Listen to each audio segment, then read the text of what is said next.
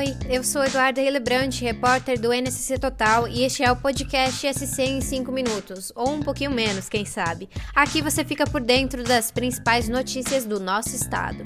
Vamos aos destaques desta segunda-feira, dia 10 de janeiro de 2022. O final de semana foi marcado por uma tragédia em Minas Gerais. As imagens do desabamento de parte de um cânion no destino turístico de Capitólio são impressionantes. Dez pessoas que estavam em embarcações atingidas pelas rochas morreram no acidente, que aconteceu no sábado.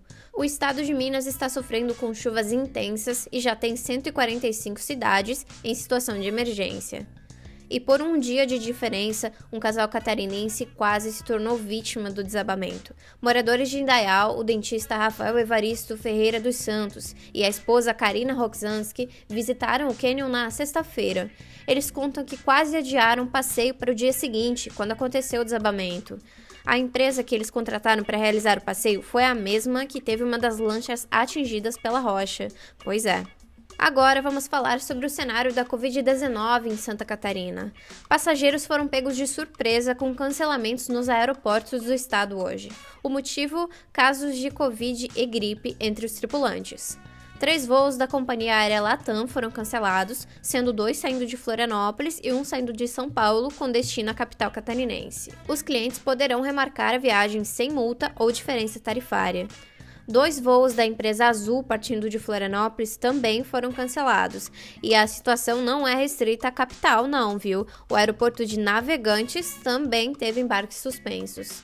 Isso acontece porque as infecções pelo coronavírus estão disparando. As regiões da Grande Florianópolis e Carbonífera, ali por Criciúma, tiveram piora e passaram do nível moderado ao alto no mapa de risco potencial da Covid-19. Esse mapa é divulgado pela Secretaria de Estado da Saúde todo sábado. Já as regiões Meio-Oeste e Nordeste tiveram melhora nos indicadores e voltaram ao nível moderado. O mapa considera diferentes indicadores para classificar as regiões. Os detalhes de cada região você confere no link da descrição. E mudando de assunto, infelizmente, mais uma mulher foi vítima de feminicídio no estado. Isso aconteceu no sábado. A servidora de justiça de Itajaí, Indira Mihara Felski Krieger, de 35 anos, foi encontrada morta em seu apartamento.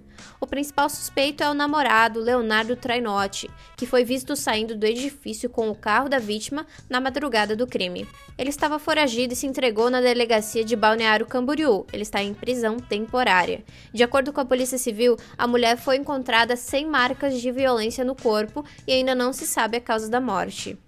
E para fechar o nosso podcast com aquele gostinho de curiosidade, preparamos um material com tudo sobre a próxima edição do Big Brother Brasil. O programa só começa no dia 17 de janeiro, mas se você não aguentar de ansiedade, confere a lista de participantes cotados e outros spoilers do reality no ncctotal.com.br.